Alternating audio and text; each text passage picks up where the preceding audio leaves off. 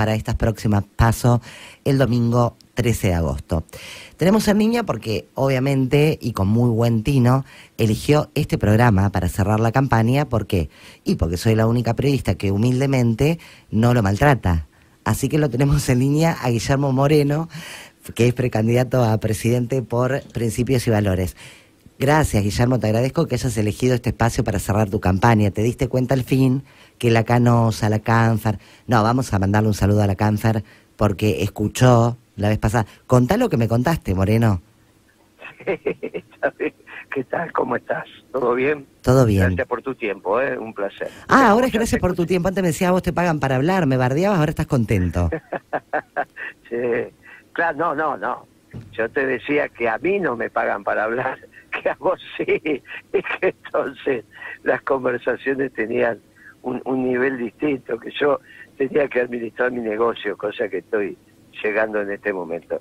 No, este, es obvio que se escuchan entre ustedes y eso me encanta, me parece bien, aparte es una sana competencia, estás está perfecta. Pero bueno, a esta altura de la mañana me parece que la única que está despierta sos vos. ¿eh? No, es el prime. Guillermo, que me extraña que estuviste eh, como secretario de medios y no sepas que el prime time es justamente la mañana. No, ¿qué secretario de medios? Estás mal.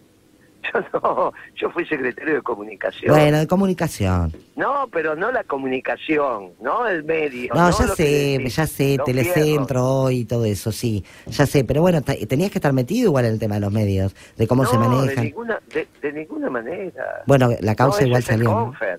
Ese es el CONFER, ¿no? Sí, es el CONFER. a, ver, el secretario de Comunicaciones en la Argentina era el que tenía cargo en su momento el correo, el telégrafo y la empresa de telecomunicaciones, o sea, la vieja Entel. Sí, no, no, una cosa son los... No, no, pero no es menor lo que nos pasa, ¿eh? Porque ahí los muchachos en nuestro gobierno confundieron medios con telecomunicaciones. Ajá. Hicieron hacer una ley de telecomunicaciones y se metieron con los medios. Hicieron un lío bárbaro. Claro. los medios son el contenido y otra cosa son el continente. Yo era del continente, no del contenido. Y si vos tenías que regular la propiedad del continente, no tenés por qué regular la palabra. Claro. No, hicieron, eh, no, ese fue un error garrafal que cometieron. Después siguen dando vueltas, dando vueltas, porque viste cómo son los chicos, pero no. No, no, se lo dijimos aparte. Mire, si ustedes quieren regular los medios, no pueden, porque la Constitución permite la libertad de opinión y está bien y así tiene que ser. Otra cosa es regular la propiedad del continente, del fierro, del caño, eh, esto es como, como el gasoducto y el gas, son dos cosas distintas. Una cosa es el gasoducto, bueno, en este caso sería el gasoducto, no el gas. El gasoducto puede llevar, bueno, por eso fue un error y eso fue lo que pasó con la ley de medios. En realidad, algún día lo van a tener que explicar. Miren, muchachos, metimos la pata hasta el caracú, ¿está bien? A veces, también en los gobiernos, hay que, hay que saber, no alcanza con tener buenas intenciones. Imagínate que vos sos, querés operar a un tipo de corazón y lo ponés boca abajo. Por más buena intención que tenga, no vas a llegar nunca al corazón. Bueno, eh, eh, los gobiernos tienen que estudiar. Y los dos últimos gobiernos, sobre todo, han sido una muestra de, la, de lo que pasa cuando la ignorancia llega a la toma de decisiones, ¿no? Sí, no hay autocrítica tampoco. Bueno, eh, ¿qué te parece, haciendo ahora un balance, ¿no? y hablando seriamente, ¿Qué te parece eh, esta agenda de cartón que ha tenido la campaña? Mira, en realidad, a todos, creo que nosotros no, pero bueno, nuestra voz es una voz débil en términos de lo que son los espacios de, de, políticos relevantes en la Argentina, en términos de lo que los medios dicen que pueden llegar a ganar, las encuestas y demás, y los recursos que tienen. Creo que han surfeado, todos han surfeado ninguno ha debatido seriamente qué es lo que está aconteciendo. Seriamente, la agenda la marcan los medios de alguna manera, en vez de que la política marque la agenda de los medios, esto viene al revés. Y bueno, también vamos a hacernos cargo de que los temas se pasan como se pasan, ¿no? La necesidad de que los programas cada minuto hagan una pregunta y vos tengas que responder en 25 segundos, bueno, es muy difícil. Em, y eso es lo que ha pasado. Más la propia capacidad intelectual por ejemplo, de la pandilla de Macri, ¿no? Eh, Patricia Bullrich o Larreta son muchachos muy menores, muchachos y muchachas muy menores, digamos, no, no es que se han formado para este tema. Ellos se formaron para ser empleados de Macri. Corrido Macri tienen que salir a la cancha y bueno, es lo que hay. ¿Y Massa empleado de quién es? ¿Quién? Massa. Massa tenía una mesa que vos te vas a acordar de empresarios, donde cuando que lo llevó a máximo, ¿te acordás que decían, sí, sí, Massa lo llevó a máximo una mesa de empresarios? Estaban los banqueros organizados por Brito y después estaban los energéticos con Milding, Bulgeroni, que casualmente son los muchachos que ahora se llevan los subsidios. Es muy raro eso, ¿viste? Se juntaban en una mesa con Massa. Bueno, Massa, te vamos a ser presidente. Cuando sea presidente no te olvides de nosotros. Y Massa, ahí está. No se olvidó de eso, de, eso, ¿no? Son muy raros, es una cosa muy extraña.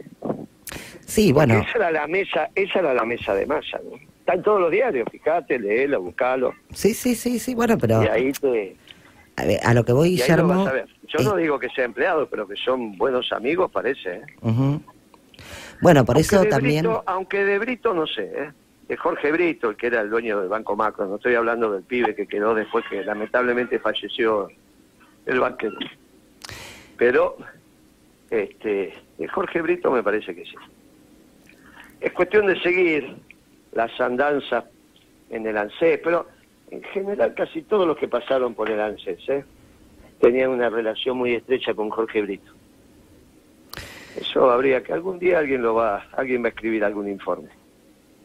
En todos los gobiernos, ¿eh? no, no solo en el, en el nuestro.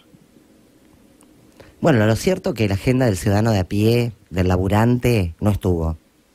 Y bueno, hoy por supuesto que nos desayunamos, fue ayer, pero estamos todos conmocionados por el crimen de Morena, pero viste que no hay realmente un debate, no hubo un debate real eh, de la inseguridad, de los ingresos, de este lo mal que, que, está el laburante que no llega a fin de mes, de las deudas de las familias, todo lo que, los alquileres que cada vez es un problema que no sé cómo va a explotar, porque realmente no se puede alquilar nada, no se puede comprar tampoco, no se pusieron realmente los verdaderos problemas de la agenda, porque vos decís algo que, que yo coincido, pero que también fue funcional. Los medios de comunicación pusieron una agenda, pero también a, a Massa, a Bullrich, a Larreta, digamos, a los principales dirigentes de las campañas que están más mediatizadas, les convino correr la agenda para ese lado. Eh, yo, dentro de nuestra voz, y te vuelvo a decir lo que tenemos, lo que podemos tener impacto, lo de ayer. Lo de ayer es claro, claramente tiene su origen en el Paco. Eh, los pibes no estaban en sus cabales, después dijeron que habían estado toda la noche lamentablemente consumiendo, se quedaron sin plata y cambiaron ese celular por una dosis. Cuando vos llegás a ese plano, no tenés conciencia. Ahora dijimos que el Paco se termina yendo a Nordelta. Está bien, no es que no dije dónde se termina el Paco, y dije con la con los atributos del mando el 10 a la noche la primera reunión en, en Nordelta. No es que no lo dije, ¿eh? No, no lo dijiste incluso en este programa. Bueno, entonces cada uno se tiene que hacer cargo de lo que se tiene que hacer cargo. Yo dije, muchacho, para terminar con el Paco, a Nordelta, cosa que voy a hacer. Y se termina, ahora después viene un problema más serio, o tan serio como ese, que es el síndrome de abstinencia, que no lo mencionaste. Vos imaginate que vas a tener 250 mil pibes y pibas con síndrome de abstinencia a los cuatro días, ¿eh? O sea, vas a tener 250 mil como los que tuviste ayer. Y ese sí es un tema que ya el presidente no lo puede abordar solo, que lo tiene que abordar la comunidad. Por eso dijimos también que vamos a crear el ministerio más importante de nuestro gobierno, va a ser el Ministerio de Comunidad, cuya primer tarea va a ser hacerse cargo de la administración, control y recuperación de 250 mil pibes en Capital y Gran Buenos Aires. De esas son las cifras que estamos hablando, ¿eh? No de un centro de atención de día que pueda haber 20 pibes, ¿eh? Estamos hablando de 250 mil. Imagínate vos la envergadura del problema. No hay nadie que hable de estos temas. También dije alguna vez, te vas a acordar, con la hinchada de, de la Ferrera enfrente, muchachos, vivir de lo ajeno también tiene su, su manera de transitar. Porque robar no es, robarle la jubilación a un jubilado, eso ni siquiera es robar. ¿Está bien? Lo que hicieron ayer es una cosa, ¿cómo, cómo, cómo va? Cuando nosotros éramos más jóvenes, vos todavía seguís siendo muy joven, pero yo decía, no, pero eso no se le puede sacar un chupetín a un chico. Bueno, esto es una locura lo que han hecho. Entonces, de alguna manera, el, el vieja, la vieja, el, el AMPA, tenía su manera de funcionar. O te juntás con alguna vez con algunos que estuvieron presos y que ya pagaron, y te decía, cuando la familia estaba al frente de una mujer, con esa familia nadie se metía. Nadie se metía, ¿está bien? Eh, Eso eran, eran cosas, eran, eran situaciones obvias en la vida. Hay que volver a construir las relaciones que supimos supimos tener, que nos permitió ser una nación poderosa. Ahora decís esta cosa, y dices, no, mire lo que dice Moreno, ¿cómo va? Y bueno, después te terminan pasando, o vos pensás que de un día para otro vas a terminar con todos los muchachos que les gusta vivir de lo ajeno. Eso es un pavada. ¿Alguien puede pensar que lo de ayer es producto de la planificación de una banda criminal? Imposible. Iban a la Bartola. Le tocó esa nena como le podría haber tocado a cualquiera. Bueno, eso se llama Paco. Ahora, la tenés a la Bullrich, que se disfraza de gendarme y piensa que es el problema de 10 peruanos, 4 paraguayos en una villa. Y tú tenés a Moreno que te dice, muchachitos, son cuatro en Nordelta. Que aparte los vecinos saben quiénes son, ¿eh? Porque son los que te dicen quiénes son. Todo el mundo. Bueno, entonces tiene que ir y tener, no, lo que pasa es que los cuida un comisario, los cuida un fiscal, los cuida un juez. Claro, y esto arranca porque no se quiere hacer cargo la política de los 250.000 que van a tener síndrome de abstinencia. Como no saben qué hacer, dejan que el, show sigue. Si el show sigue, la poli dice, yo quiero mi pedazo. Los fiscales dicen, quiero mi pedazo. Los jueces dicen, quiero mi pedazo. Y la política dice, quiero mi pedazo. Y ahí se te arma un entramado que es el que estás viviendo acá. Bien, entonces resuelve como resolvió siempre el peronismo. ¿Viste? Se corta el nudo gordiano y se acabó la historia. Que es lo que hace yendo a Nordelta, no a la 11114 o a la Cava o al Azul, a ninguna de esas.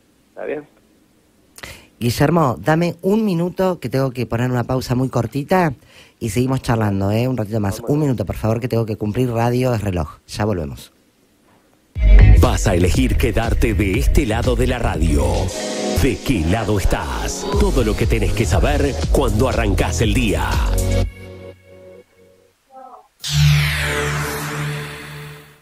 Vení a recorrer Nana y Pepa, el mercado saludable.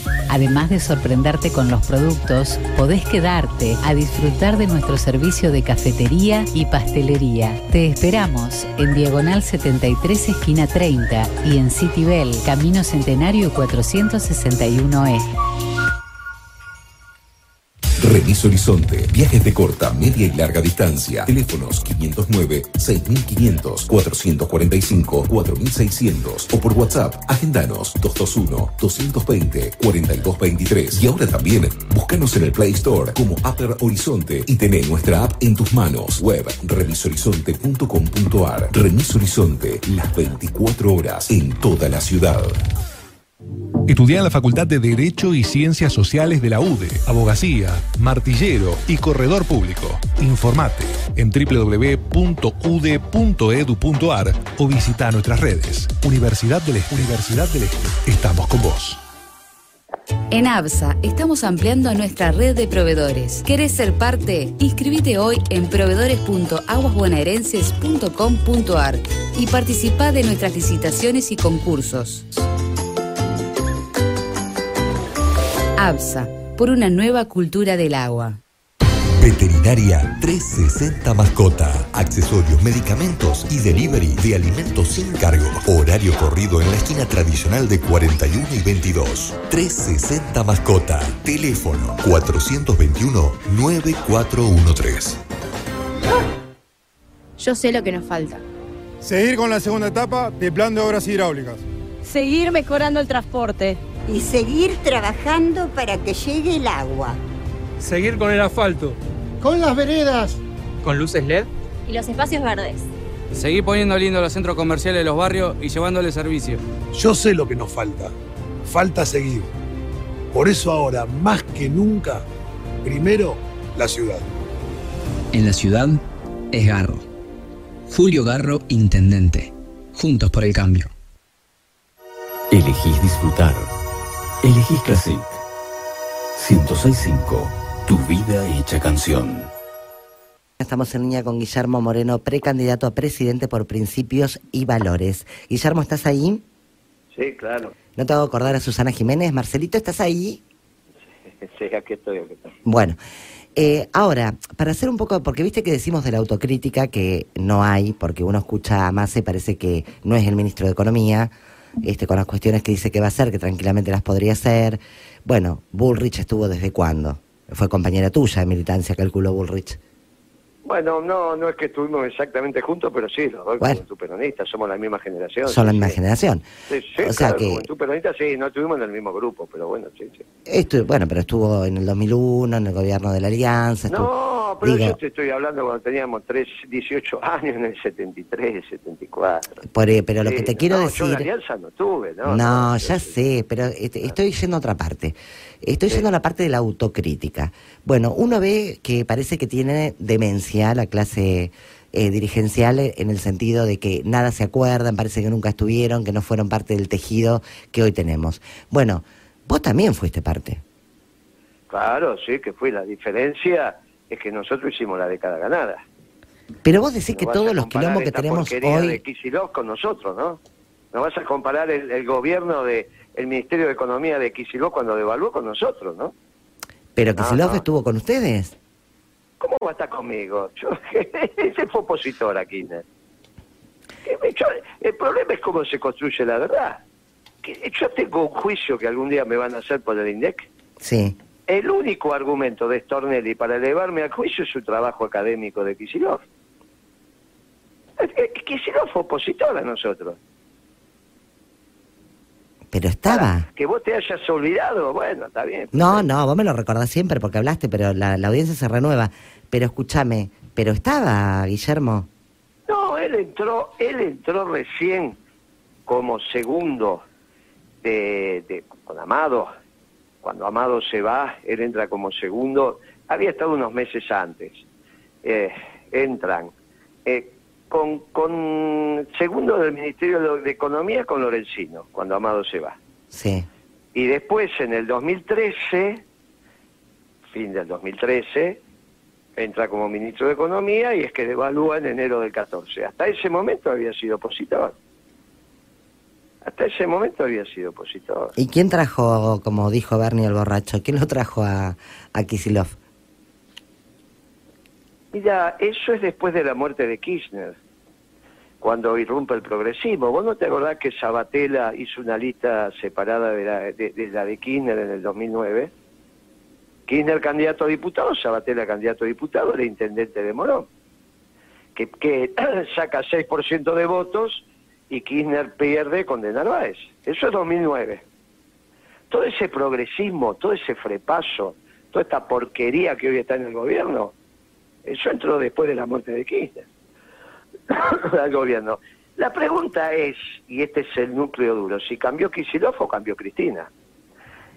Santoro, el que hoy es candidato en la capital federal, dijo cosas horribles de Kirchner por Twitter. Después dijo, bueno, me equivoqué, era joven.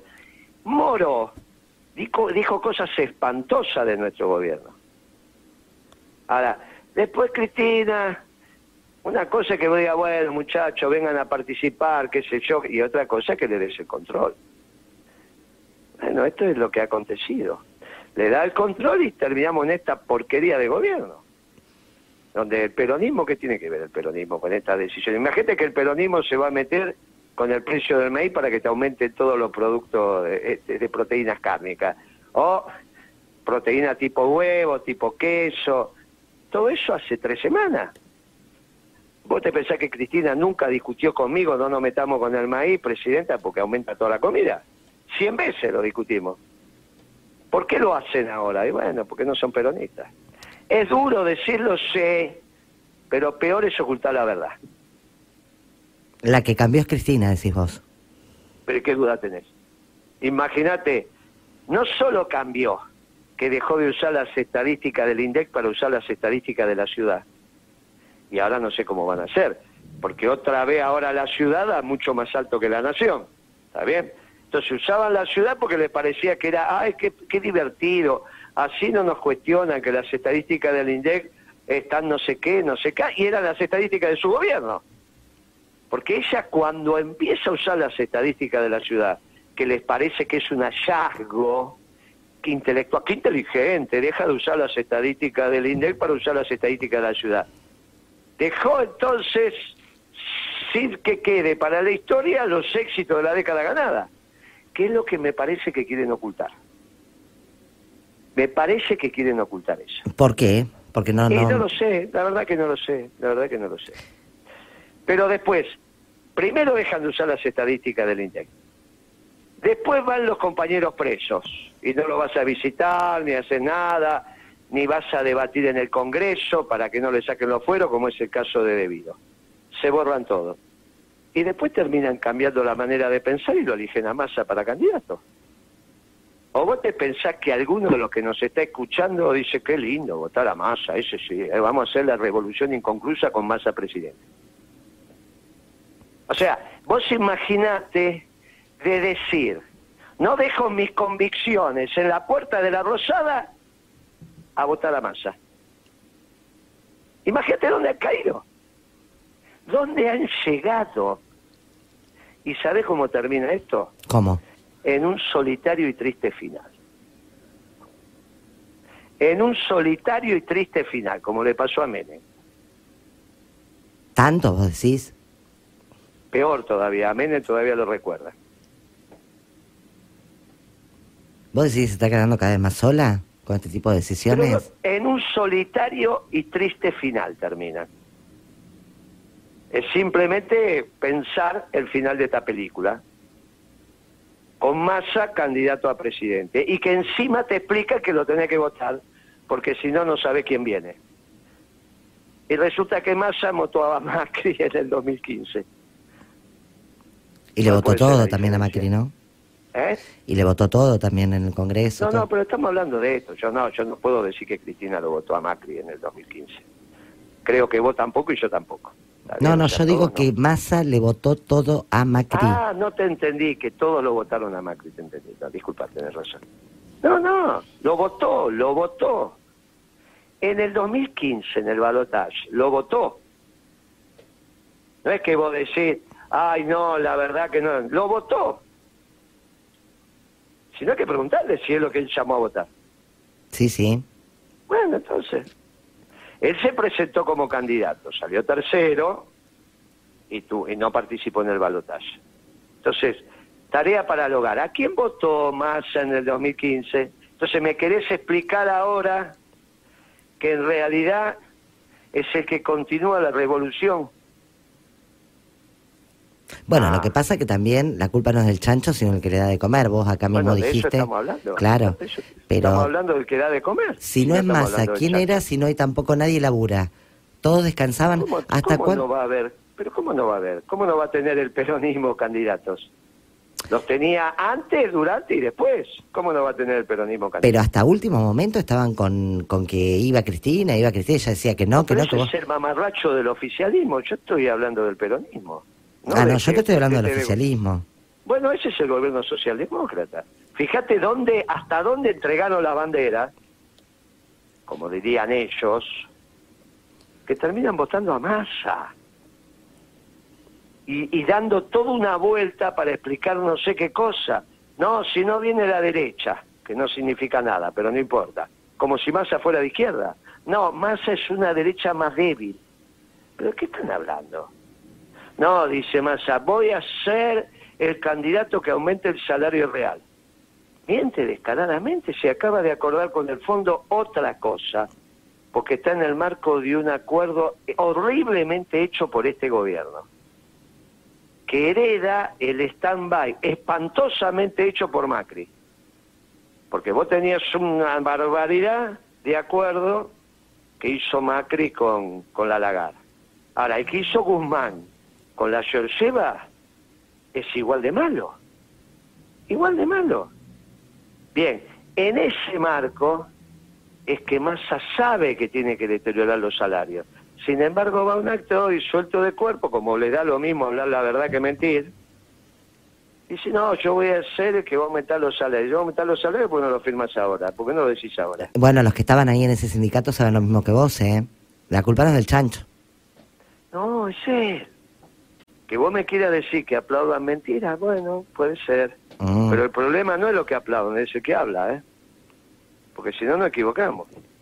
Pero no, pero, pero no es nada más que- el- aplauden, acompañan. No, todo lo que quieras. Pero el que ejecuta y el que tiene la lapicera es masa. Porque si no es muy fácil, le echamos la culpa a los dirigentes sindicales ahora. No, pero somos Ah. todos parte también, ¿eh? No, todos no, a mí yo vengo hablando solo, yo vengo hablando como tengo que hablar. No solo digo el Paco donde se termina, sino digo quién tiene que pagar la deuda. Y vos te lo, lo hemos hablado hasta el cansancio. Sí. Me ha dicho, ay Moreno, por eso no se puede, porque la relación de fuerza, que de acá, que de allá. Y yo dije, mira, no hay otra alternativa. O paga la sociedad rural o paga el pueblo. Te lo dije hace más de dos años, a vos. Sí. Bueno, no hay alternativa, te lo vuelvo a decir. O la deuda la paga la sociedad rural o la pagas vos. Punto. No hay otra alternativa. No es que no, que acá, que vienen y dibujan, inventan, todas pavadas. O la plata la pone la sociedad rural o la plata la pone el pueblo. Como la pone el pueblo, te hace creer que no la estás poniendo.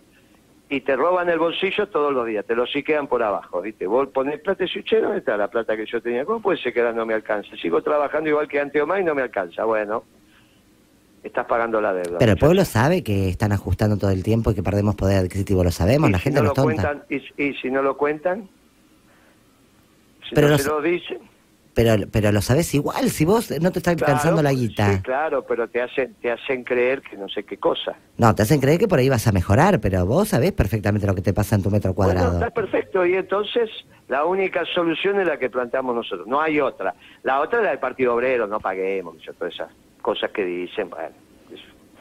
No, lo nuestro es muy claro. Alguien tiene que poner la plata. Nosotros decimos, los peronistas decimos, la sociedad rural. Y el resto hacen un baru baru. No, que sí, que de acá, que... Entonces Massa va dentro del acuerdo que firmó Guzmán. Dice, bueno, lo voy a cumplir un poquito más. Sabe que tiene que sacarle la plata al pueblo para, para pagar la deuda, pero como son cara dura, van en un acto y dicen, no, nosotros vamos a ser el presidente que aumente los salarios, que termine con la inflación. Una mentira descarada. Si es exactamente lo que estuvo discutiendo durante todo el mes de julio con el Fondo Monetario. ¿Cómo hacía para ajustar al, al, al pueblo para que pague la deuda? Y quedó escrito. Por eso el acuerdo con el fondo, esta última adenda, no es pública, ¿no? Todo el mundo dice, bueno, vamos a ver la letra chica de lo que arreglaron. No la van a mostrar. Bueno, está bien. ¿O listo. sí? Como tampoco mostraron el acuerdo con Chevron. Mm. ¿Está bien? Hecho en el 2012, cuando Galucho, suelto de cuerpo, empieza a pagar 6,50 el millón de BTU, la, la unidad de medida del gas, ¿no? Cuando en Estados Unidos en ese momento estaba 2,50.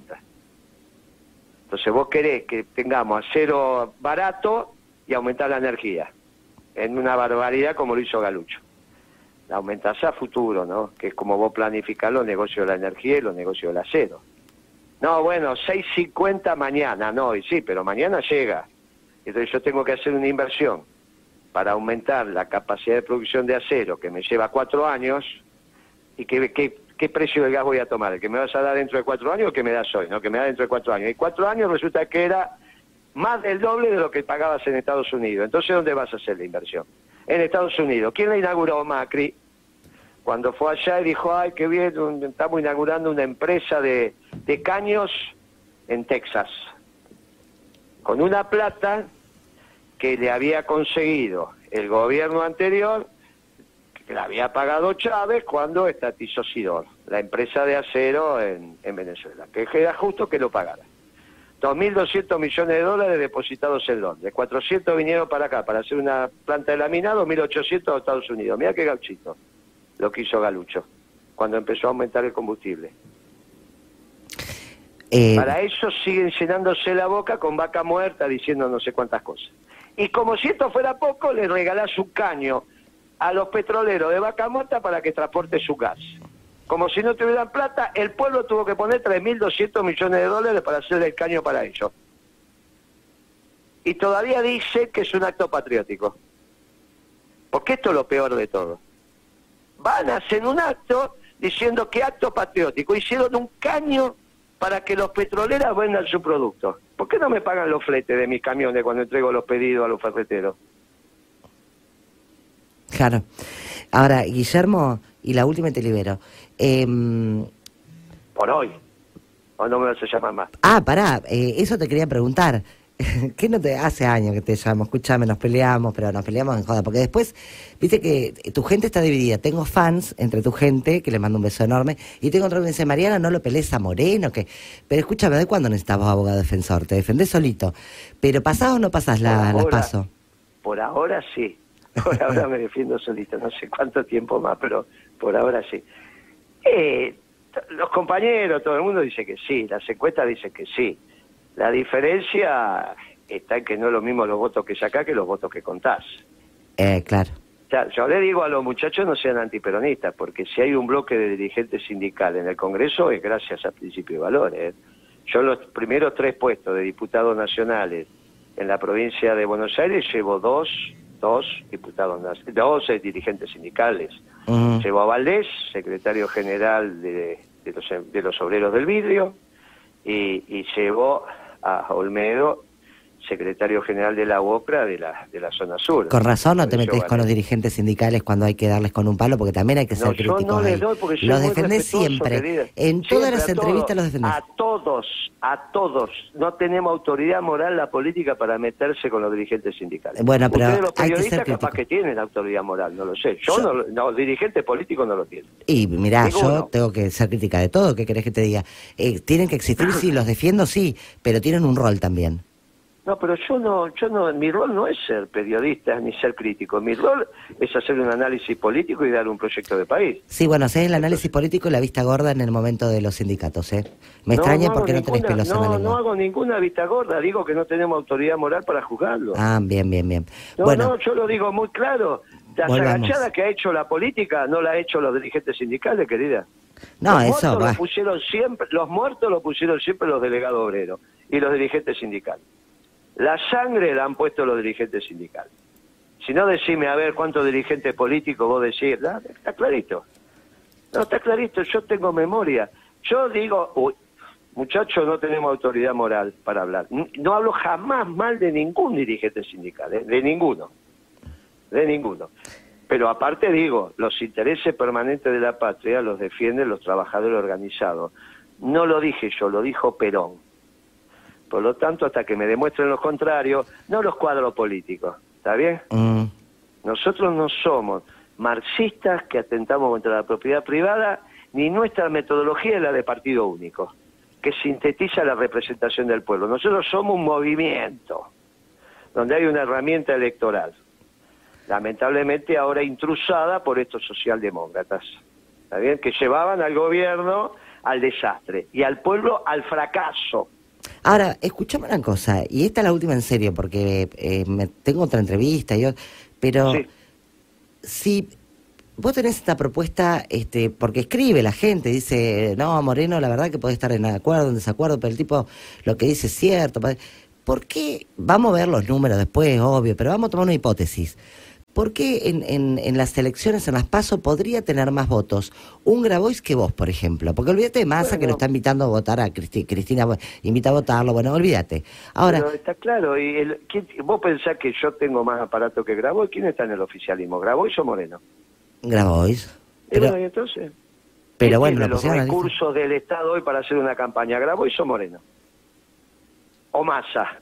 Ma- ¿O Patricia. Bullrich o- Bueno, y entonces, te estás respondiendo sola. Te falta aparato. No, no, te pregunto a vos, Si ¿quién es el fiscal- entrevistado, Moreno? Mirá, no me hagas si calentar a esta fiscal- altura, ¿eh? Si cada fiscal te cuesta 10 mil pesos y solo en la provincia de Buenos Aires son 38 mil mesas, en todo el país son 100 mil. Agregale a 100 mil 10 mil pesos y decime cuánta plata es. Haga, poné los números ahí. 100 mil mesas tenés, un poquito más, 108 mil. 100 mil, 100 mil mesas, pone un 1 y 5 0. Y después agregale un 1, 100 mil y 5 0. Y después agregale 4 0 más y decime qué número te da. Bueno. Te da como mil millones. Pero por eso, a ver, ahí... ¿Tenés ahí lápiz? ¿Tenés ahí lápiz? No, no, papel? no, no, porque no voy a hacer cuenta, me tengo que ir. Pero escúchame lo que te digo. Tenés razón que no tenés fierros. Es- la síntesis es esa, me faltan los fierros. Bueno, pero también ha llegado porque sos un tipo perseverante, hace mucho tiempo que eh, venís hablando en los pocos medios que te dan... Che, porque también raro, eh, a lo invitan en Canal 13, vos no.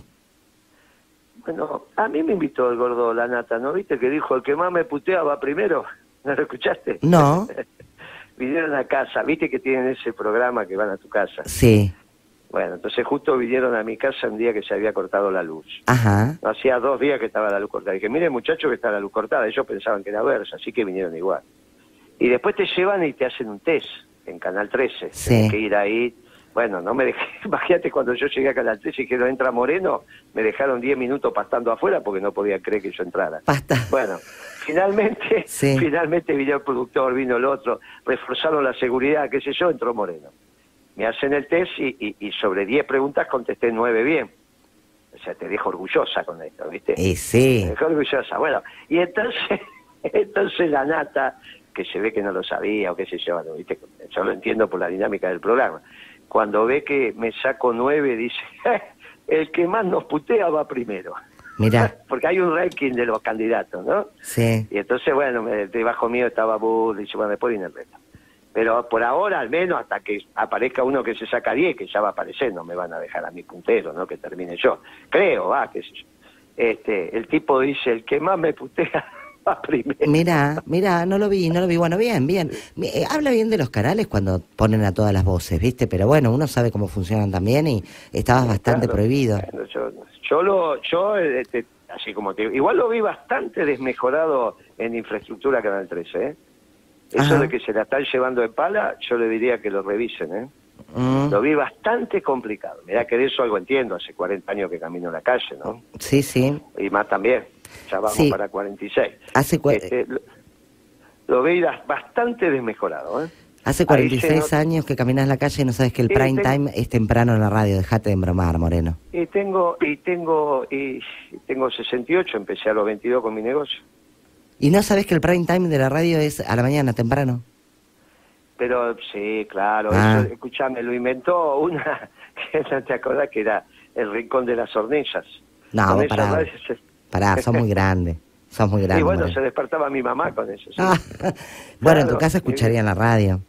No, no, sí, en mi casa escucha, sí, sí, no, se escucha, se escucha. Yo soy, aparte en el auto, cuando estoy, siempre voy escuchando, sí, sí, sí. Aparte, escúchame, cuando te defendí con la cáncer, porque al final te defiendo, lo escuchó hasta la cáncer, lo que te dije. Sí, sí, sí, sí, sí, le dije, me dijo, y ayer volvió a decirlo, sí, sí, sí. Bueno, pará, vamos a mandarle un saludo que yo no tengo nada en contra de ella, al contrario, me encanta de la ninguna cáncer. manera, si le dije, yo le dije, no, mirá, la verdad, ¿cómo va a decir que te censuré? Y ayer lo volví a decir a él, digo, no, no, sí, yo, no, no, sí, sí, lo escuché que vos me... Se escuchan ustedes, se escuchan, todas, todas se escuchan entre todas, está perfecto, pero así tiene que ser. Y sí, sí, sí, como ustedes, ustedes también se hablan por la Sí, pero televisión. está perfecto. Y sí, sí, sí. sí, sí.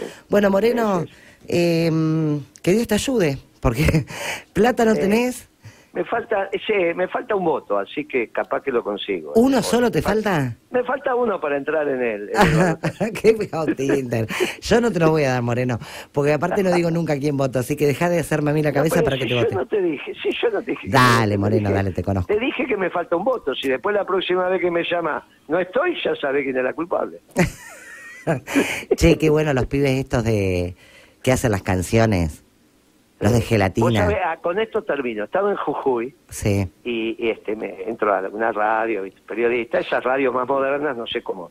Viste que, que la, la vidriera, digamos, es la propia radio, ¿no? O sea, hay un vidrio y vos ves pasar gente. Entonces, el tipo estaba adentro, me ve llegar, me paran para sacar una foto, me saca una foto, un pibe con una guitarra que venía caminando, él me ve, yo entro, empezamos la conversación, cha, bli, blu, bla, y me dice, ¿vio ese que se sacó la foto recién, ese de la guitarra? Sí. Es este, le hizo este signo, y me lo pone. Y le digo, ¿y cómo no me lo dijiste antes? ¿Sabes que me encanta conocer a los que hacen los jingles? Porque Ay, no los sí. conozco, algunos sí, pero la mayoría no. Sí, Era un sí. jujeño que con su guitarrita Le digo, ¿vos por qué? ¿Cómo lo conocés? Porque es mi profesor de música, digamos, mi profesor de guitarra. Viene una vez por semana a casa y nos tomamos unos vinos y rascamos un poco la guitarra, cantamos una samba, qué sé yo, y, él, como es fanático tuyo, te hizo un jingle. Y vos lo pusiste en la radio, él está, lo puse, yo lo puse como jingle oficial. Pero me saqué la foto con el pibe y después a la salida, porque le dijeron que el comentario este, nos volvimos a sacar una foto y quedamos conectados. Pero es mucho de esos jingles, yo no sé ni quién nos hace. Es, Sí, lo sé. es la creación popular. Y esto Ay, me pasó sí. en Jujuy, eh, hace dos días atrás. Bueno, acá pasamos eh, los de Moreno, este, y, y votó la gente que eran de los mejores, te digo, muy buenos. Que, con las canciones tradicionales le ponen letra arriba, muy buenos, muy buenos. Este, la verdad que un ingenio eh, El alucinante. ingenio Aparte, popular, así es el peronismo. Sí. Pero vos no te olvides que si quedo afuera las paso por un voto, ya sabés que no te quiero psicopatear, ¿eh? Pero vos no, se nota que no me estás psicopateando. se nota. No. quién era responsable. Igual acá escriben muchos, parece que te, te van a votar algunos por acá en el WhatsApp, ¿eh? Así que contá con esos votitos, con el mío no, Moreno. Bueno, gracias como siempre por la onda, por la comunicación y bueno, lo mejor para el domingo, para todos. Igual, che, en el cuarto oscuro no te ve nadie, así que no te aflijas. Te mando un beso grande. Dale, que duro. ¿eh? Chao, hasta luego. Chau, chau, Moreno, gracias. Sí, chau. con la cara que tengo, si no soy insistidor, Che, pará. todavía estaría, todavía estaría virgen. Esta, esta es la última porque en serio te lo quiero preguntar siempre y me olvido. ¿Vos te operaste la napia? No, querida, si Ah. fue así de fea quedó, de siempre. No, Bueno, de joven, yo vi una foto tuya. El otro día pasaban unas imágenes, no sé, te estarían dando con un palo como Eh, siempre. Todavía no había crecido, todavía no había, no había, yo terminé de crecer a los 25, 26. Pero, Cuando claro, cuando terminé de pero si ahí tenías. napia- No, pero te estoy diciendo que ahí yo no veía nadie porque tu nariz tapaba a todo el mundo en esa imagen de joven. Y ahora no se te ve prácticamente la nariz. Ah, pero eso es por el bigote y porque estoy más gordo. En esa época pesaba... Eras muy flaco, 62 sí, tenés razón. Sí, pesaba 62 kilos, tenía el pelo largo. Esas son todas las trompadas de la vida. Pero está bien, sarna con gusto no pica. No, no, Pero no. te lo vuelvo a decir, si Sí. no fuera insistidor me hubiese muerto virgen. Así que por suerte, por insistir, Claro. algo conseguí. Y con Claro. esa napia. Bueno, Y con esa napia, que por eso te digo, esta napia necesita bigote. Eh, Te pero ahora- un abrazo y gracias. ahora no parece tanto. Dale, otro para vos, grande suerte, Guillermo, gracias. Ocho y media de la mañana en punto, era Guillermo Moreno, precandidato a presidente por la lista Principios y Valores. Un programa para